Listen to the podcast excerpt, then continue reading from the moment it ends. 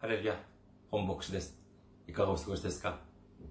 私は現在、日本群馬県にあります、伊香保中央教会に使えております。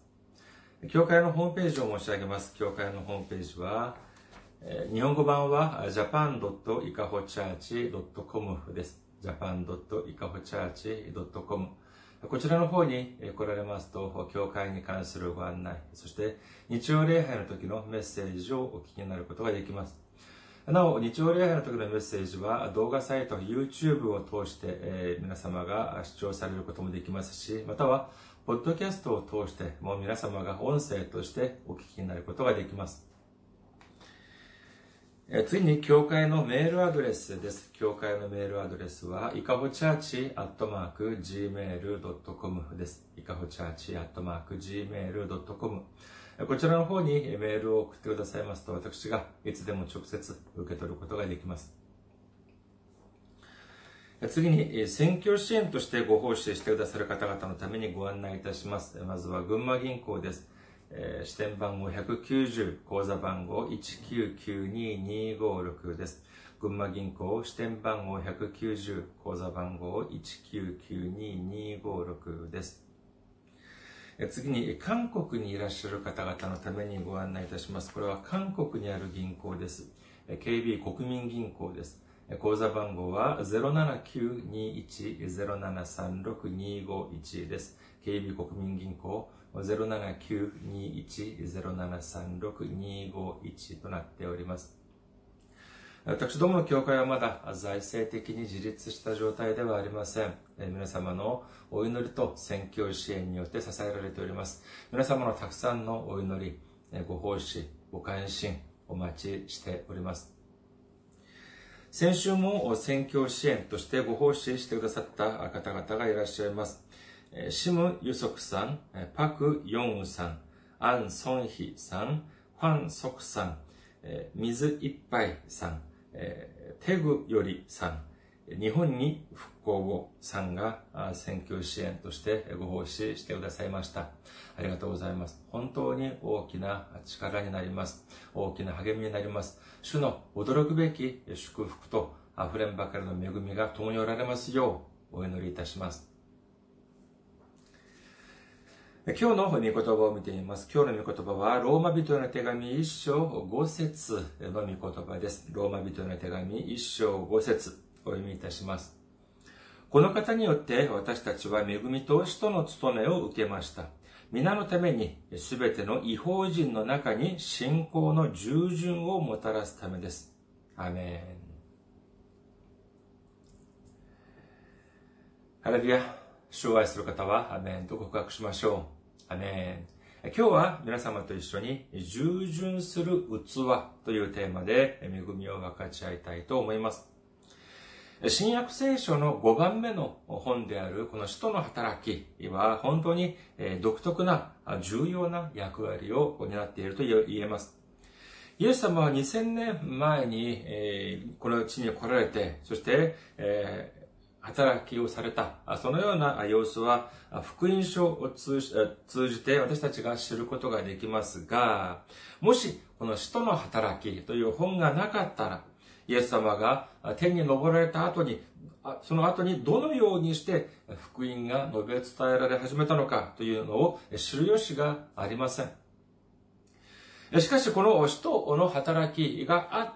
あったおかげで、イエス様が復活し、そして天に昇られた後にイエス様と共にいた人々がどのように教会をに仕え、そしてどのように福音を述べ伝えたのかということが、を私たちは正確に知ることができるのであります。まあ、この本の名前が、まあ、使徒の働き。昔は使徒行伝というふうに言いましたけれども、使徒の働きというのはですね、まあ、厳密に言えば、使徒の働きというよりは、精霊の働き、御霊の働きといった方が、もっといいのではないかというふうに私は個人的には思っております。旧約聖書を見てみると、父なる神様、ヤハウェ、またエホバというふうにも、えー、記されたりしますけれども、その父なる神様が時には預言者を通して、そして時には見つかいを通して働かれました。そして神様の一人子であるイエス様が来られた時には、イエス様が直接働かれました。そして、そして、えイエス様が天に昇られた後は、それではどのようなことが起こったでありましょうか。使徒の働き2章1節から4節五春節の日になって皆が同じ場所に集まっていた。すると天から突然激しい風が吹いてきたような響きが起こり、彼らが座っていた家全体に響き渡った。また炎のような下が分かれて現れ、一人一人の上に留まった。すると皆が精霊に満たされ、御霊が語らされるままに他国のいろいろな言葉で話し始めた。突然天から精霊が下った。というふうになっておりますけれども、もう、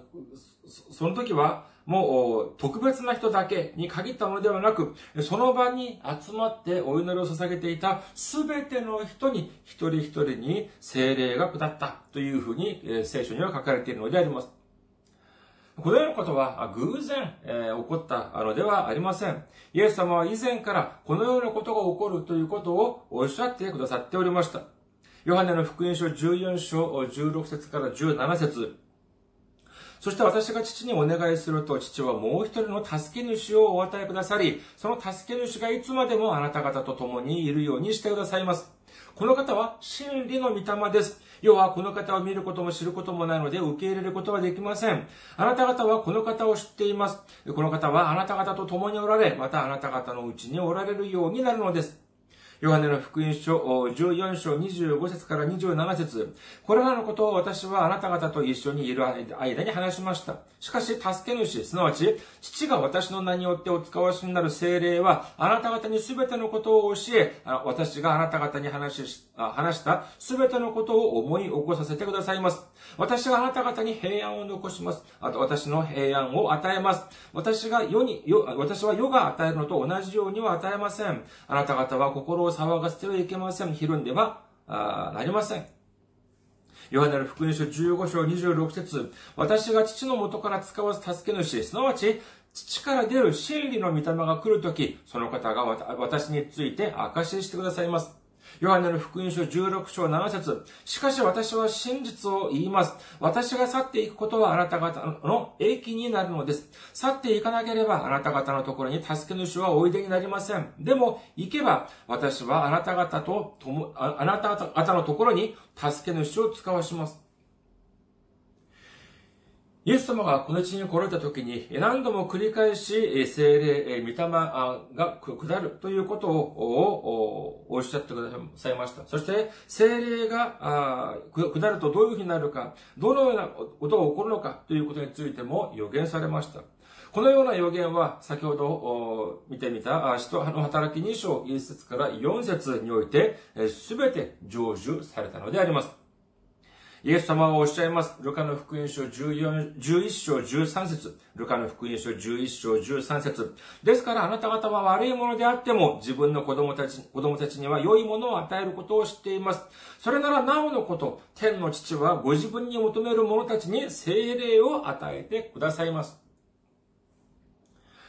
旧約聖書では、父なる神様が一部、ごく限られた数の預言者だけ、と会ってくださいました。イエス様がこの地に来られた時には、イエス様がそのおられるその場所、物理的におられるその場所に行かなければ、イエス様に会うことはできませんでした。しかし、イエス様が天に昇られた後、精霊が下った後はどのようになったのかというと、精霊の道からによって、いつ、どこで、どのような場合でも、私たちが強く望めば、主が会ってくださるということになったということを信じる皆様であることをお祈りいたします。さあ、イエス様以降、今は精霊の御霊が働か、になる、働きになる時代であります。もう人間の力ではなく、精霊の道からによって、御霊の道からによって福音が全世界に述べ伝えられることになります。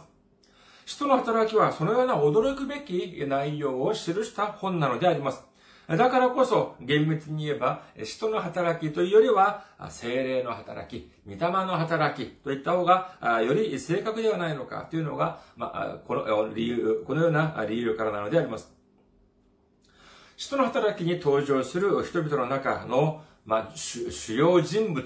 代表人物、代表的な人物を、といえば、二人を選ぶことができます。それは誰かというと、使徒ペテロと、そして使徒パウロなのであります。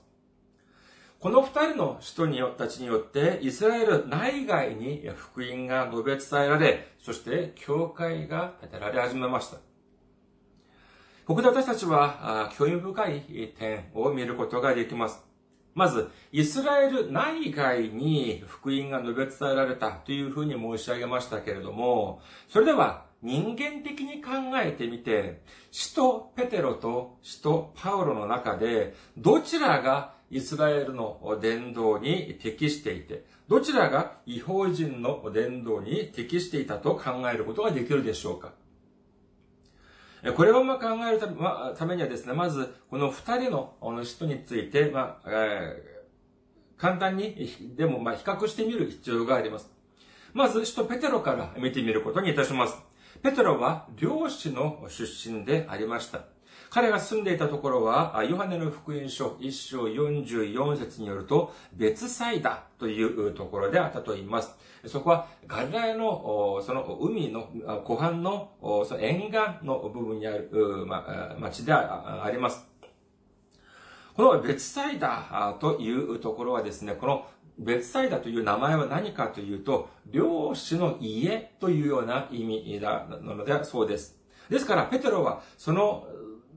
別サイダという町の、そのいろいろな職業のある中での、まあ、漁師だったのではなく、もう本当にもう漁師だらけの、そのような町で育ちました。ですから、そこで、本当にもう漁、子供の頃からもう漁しか知らない人、そして当時は今のような整備された義務教育というものがまああったとは思われませんから、それこそあまりまあ学もなく、ただただ物心ついた、あとは本当にもう幼い頃から、えー、漁をしてきたというふうに考えることができます。ペトロは主の、主に召されて、そして交渉外の間、イエス様について、え、行きました。その過程でイエス様のメッセージを聞いたり、そしてイエス様が行われる奇跡、イエス様がなされる奇跡も直接見える、目撃することになります。そして先ほど見てみたように、その使徒の働き2章に出てくる、その精霊の降臨、御霊の降臨事件の時にも、彼もその時にいたのでありますから、彼も精霊を受けました。このようになるとですね、どのようなことが起こるのかというと、いくら学がないペテロであったとしても、神様の道から、その精霊の道からによってメッセージを述べ伝えることができたのであります。人の働き2章38節から41節を見てみましょうか。人の働き2章38節から41節ペテロ、ペテロ、そこでペテロは彼らに言った。それぞれ罪を許していただくために悔い改めてイエス・キリストの名によってバプテスマを受けなさい。そうすれば、賜物として聖霊を受けます。この約束はあなた方に、あなた方の子供たちに、そして遠くにいるすべての人々に、すなわち私たちの神である主が召される人なら誰にでも与えられているのです。ペテロは他にも多くの言葉を持って証しをし、この曲がった時代から救われなさいと言って彼らに進めた。彼の言葉を受け入れた人々はバプテスマを受けた。その日、3000人ほどのほどが仲間に加えられた。いくら無学であったペテロであったとしても、ペテロだったにもかかわらず、精霊の働き、御霊の働きがあったら、あるとどのようになるのか、メッセージを一度伝えたらですね、なんと3000人もその仲間が増えた、3000人も信徒が増えたというふうに記されているのであります。実に驚くべき、そして私から見れば、実に羨ましい限りであります。それでは、じゃあ、一方で、パウロはじゃあどうか、あと言いますと、使徒の働き22章3節を見てみます。使徒の働き22章3節私はキリキアのタルソで生まれたユダヤ人ですが、この町で育てられ、ガマリエルのもとで先祖の立法について厳しく教育を受け、今日の皆さんと同じように、え、神に対して熱心なものでした。ピリピリとの手紙3章5節私は生まれて8日目に割礼を受け、イスラエル民族、ベニヤミン部族の出身、ヘブル人の中のヘブル人、立法についてはパリサイ人。このような内容を整理するとどういうことが言えるかというとですね、まあ、まず、このパウロが生まれたという、このキリキアのタルソという場所なんですけれども、ここは当時文化的にとても大きな都市であったというふうに言いますが、それだけでなく、地理的にも東西をつなぐ重要な貿易都市だったというふうに言います。そして彼はアブラハムの子孫であり、ベニヤミン部族だっただけでなく、パリサイ人でありました。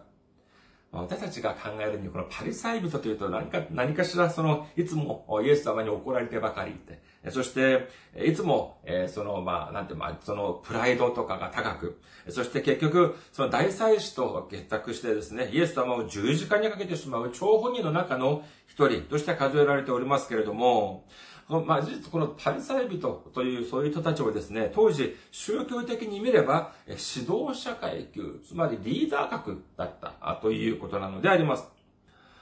それでここに見て見てみるとですね、ガマリエルのもとで先祖の立法について厳しく教育を受けたというふうに書かれておりますけれども、このガマリエルという人について、えー、人の働き 5, 5章34節にはですね、えー、民全体に尊敬されている立法の教室だったというふうに書かれております。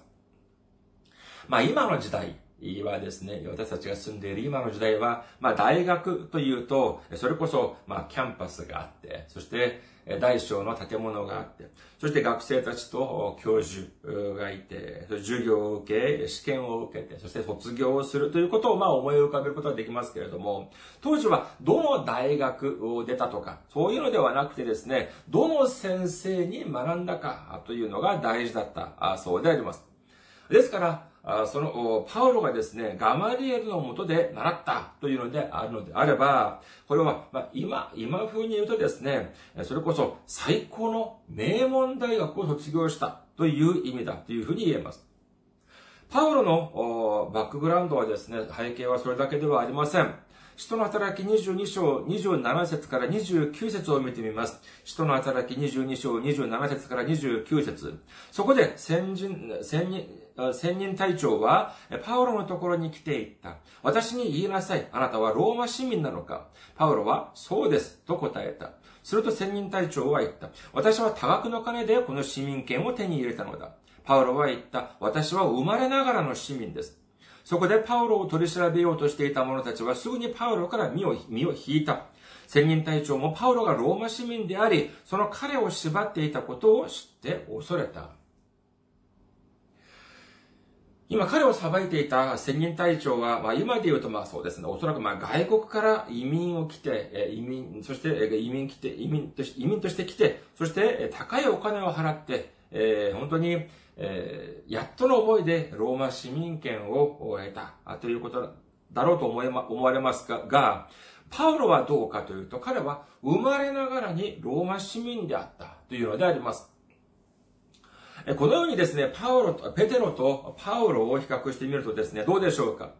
ペテロは小さな漁村で生まれましたが、パウロは大として生まれました。ペテロは、まあ、おそらくまあユダヤ人ではあったとは思われますけれども、具体的な部族や、そして家柄についての言及がないということからして、まあ、それほど大した、ま、失礼、おごへ、失礼かもしれませんけれども、まあ、それほどまあ、大した家柄ではなかったのではないかというふうに思われますけれども、一方で、パウロはどうかというと、ベニヤミン部族であり、パルサイ人であり、そして、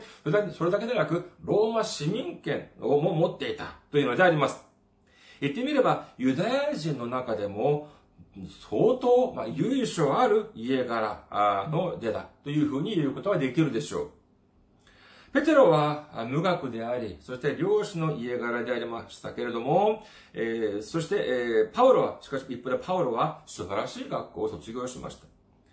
ペテロは漁師でありましたけれども、パウロは高級官僚でありました。さあ、この二人を通して、ユダヤ人宣教、そして違法人宣教をこれから繰り広げなければなりません。皆様が、皆さんがもし人事権を持っていたとしたのであれば、人間的に見て誰がユダヤ選挙に適していて、誰が違法王子の選挙に適していると思われますか？ペテロとパウロを比較してみるとですね、いくらパウロがあまあ、素晴らしい家柄出身であったといえどもですね、そして、そしていくらいい学校出て、あというのであってあり、そしていくら高級官僚であったといえども、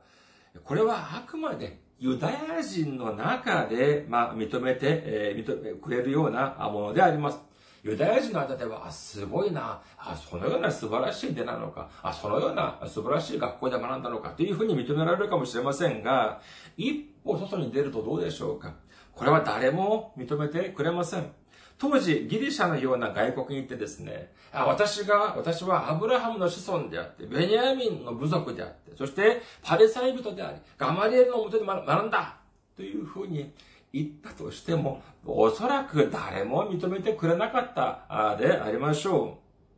う。一方でペテロはどうでしょうか？精霊の道からによって、もう一度メッセージを伝えたらもう数千人も集まってきます。しかし、素晴らしい背景や素晴らしい学歴というものはなかったのでありますから、読むやとするともしかしたらユダヤ人の間では無視されたかもしれません。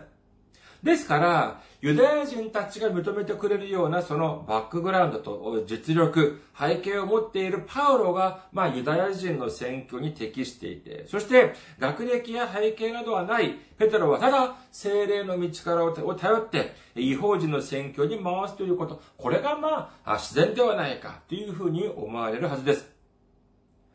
もしかしたらパウロもそのように考えていたかもしれません。そうだよ。学歴もなし、背景もないペテロが、まあ今風で言うとですね、小学校もまともに卒業していないペテロがメッセージを伝えたら、え、何？え、3000人も集まった？じゃあ私がメッセージを伝えたら少なくとも3万人は集まるんじゃない？すみません。まあ、このようなことを申し上げるとですね、後になって、え天国に行った後、えパウロ先生から怒られるかもしれません。私はそんなことは思っていない、思っていなかったっていうふうに怒られるかもしれませんが、しかし、まあ、人間的に考えるとそのようなことも、まあ、考えるのも自然ではないでしょうか。本当にいろいろと足り足りない私はですね、私だったらそのように考えたかもしれません。さあ、人の働き13章を見てみましょうか。人の働き13章16節から41節を見てみると、安息日にユダヤ人の街道でパウロがですね、メッセージを述べ伝えます。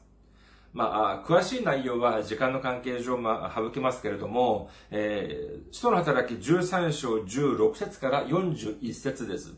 で、このメッセージを伝えたらですね、反応が結構悪くなかったんです。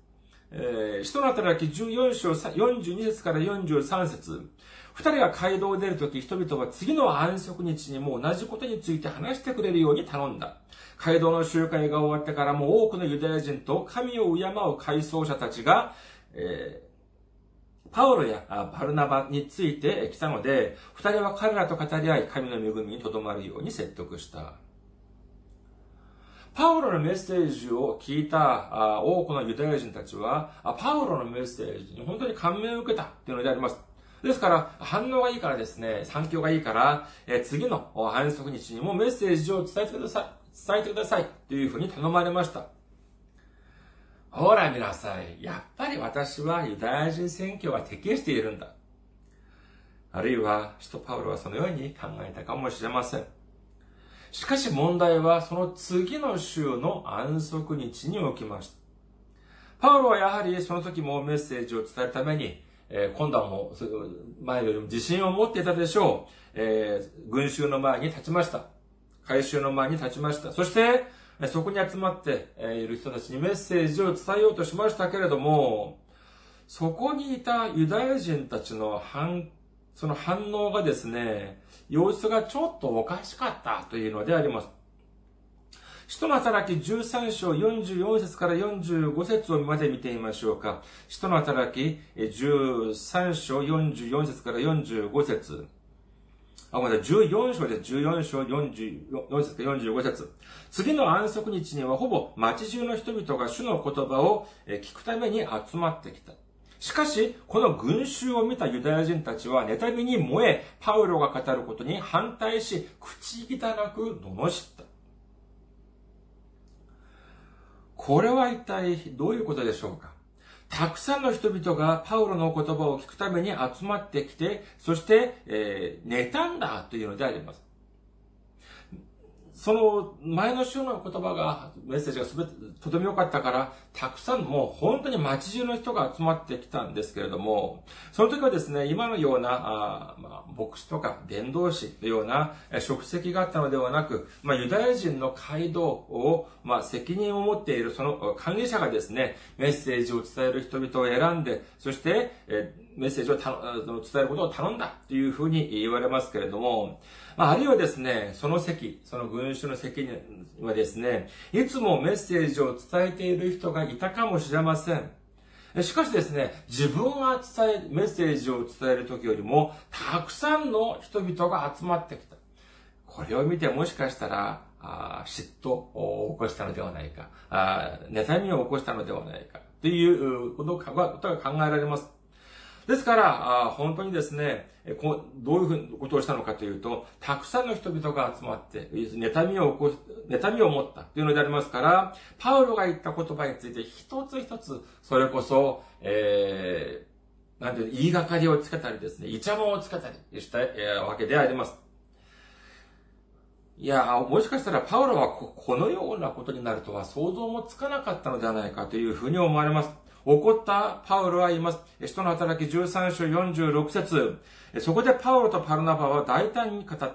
神の言葉はまずあなた方に語られなければなりませんでした。しかし、あなた方はそれを拒んで自分自身を永遠の命にふさわしくないものにしてしまい、しています。ですから皆さん、私たちはこれから違法人たちの方に向かいます。おい、ユダヤ人たち。あなたたちが先にイエス様を迎え入れ、イエス様の十字架とイエス様の復活を信じなければならないのならないのに、どうしてあなたたちは受け入れないんだ？あなたたちがね、そんな風にしてると、私はもう違法人の方に行っちゃうぞ。パウロはこのように言ったら、あユダヤ人たちがどういう風に言ったでしょうか？ああ、すいません。私たちが悪いをございました。あと言って、悔い改めて、パウロをとどめたでしょうか？人の働き13章50節ところがユダヤ人たちは神を敬う貴婦人たちや町の主だった人たちを先導して、パウロとバルナバを迫害させ、二人をその地方から追い出した。本当に人生というのはままならないものであります。本当に思い通りにはいけません。私が富と名誉、そして今まで積み上げてきたものすべてを捨てて、ただただイエス様を述べ伝えるために、伝えると、伝えることに決めたのに、イエス様と、イエス様の十字架とイエス様の福音を述べ伝えるために一生捧げようと決心したのに、だったら少しことがうまく進んでもいいんじゃないか。にもかかわらず、このような、このように、ややこしくなってしまう。本当にパウロも大変だったんじゃないか、苦しい思いをしたのではないかというふうに思われます。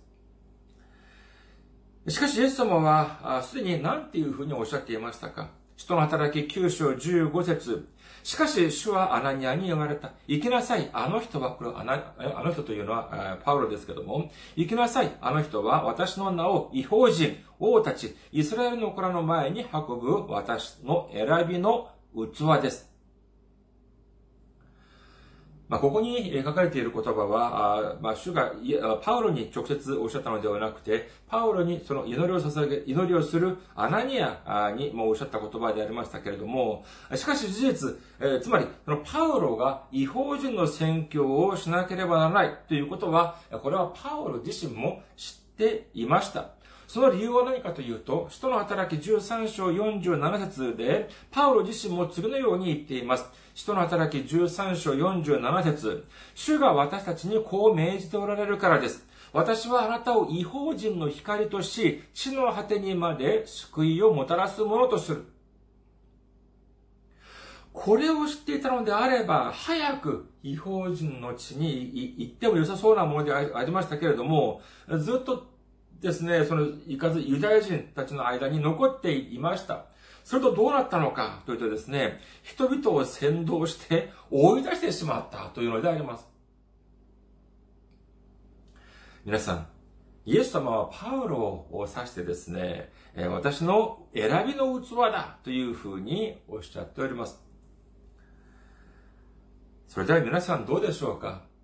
突然イエス様が皆さんの前に現れてですね、イエス様がおっしゃいます。あなたを私の器としようというふうにおっしゃったのであれば、皆様はどうでしょうか？嬉しいですか？あるいは怖いですか？私たちは当然嬉しいというふうに思われなければなりません。そうでしょう。神様がこのような足りない不詳、私、このようなです私にを、主と、主の器として使おうとするというので、そういうふうに選ばれて、選んでくださった。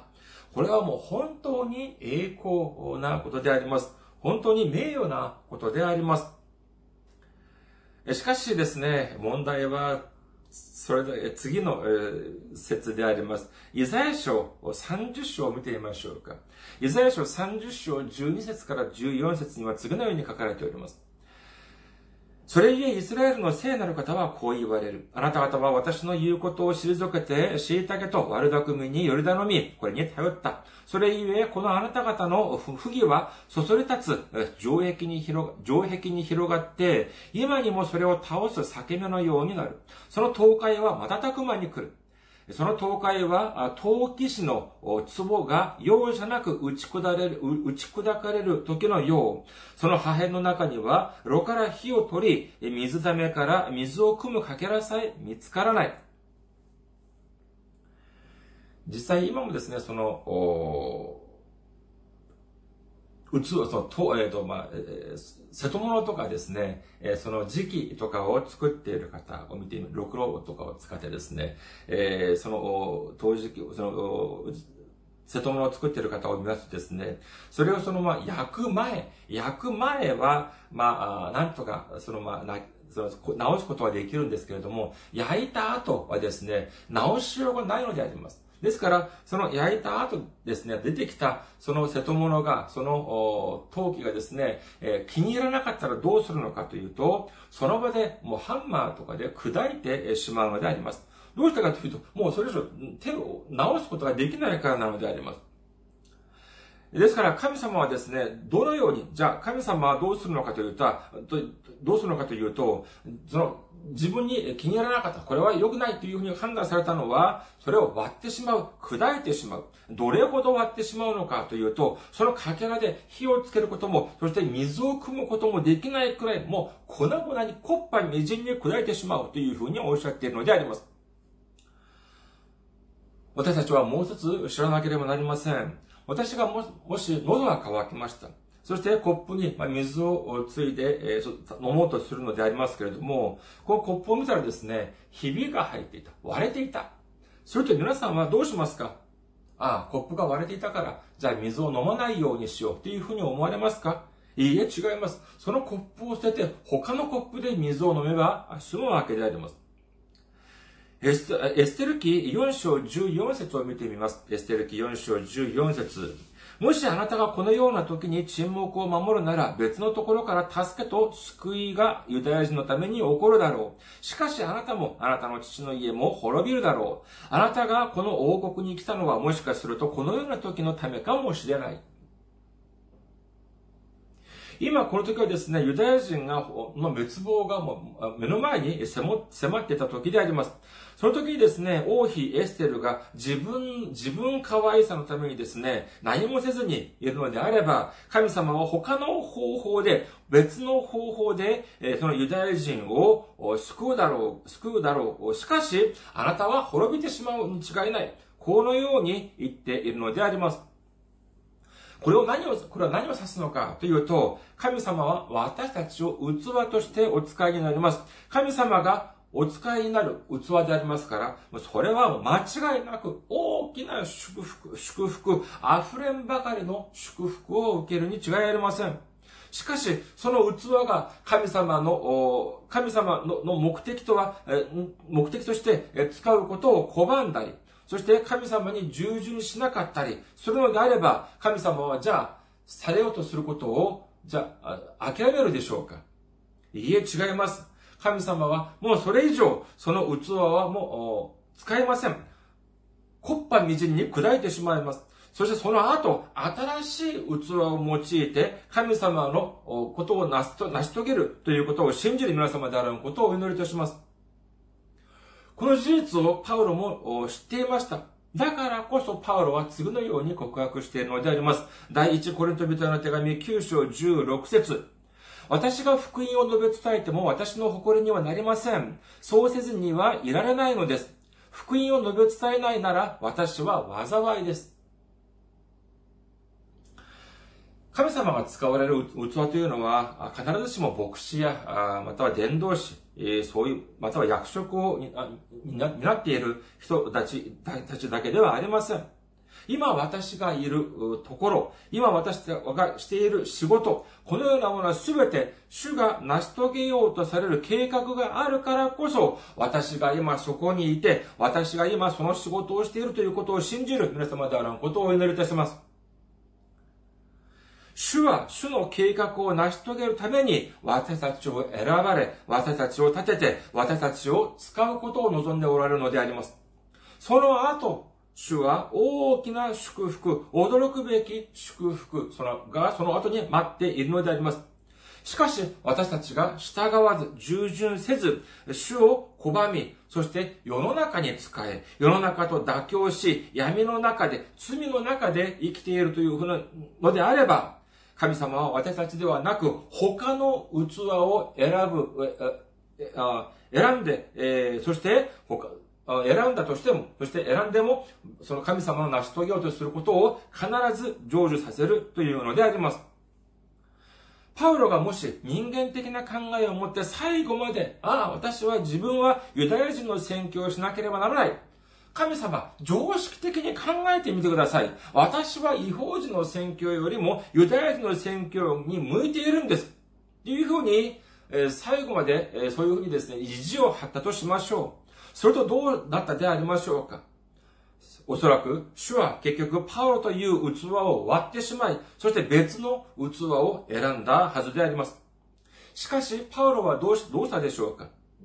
そうです。パウロは最後まで従順しました。最後まで従いました。いくら人間的に考えて、考え、考えたら、えー、不合理であり、非効率的であり、絶望的であったとしても、主が器として使い、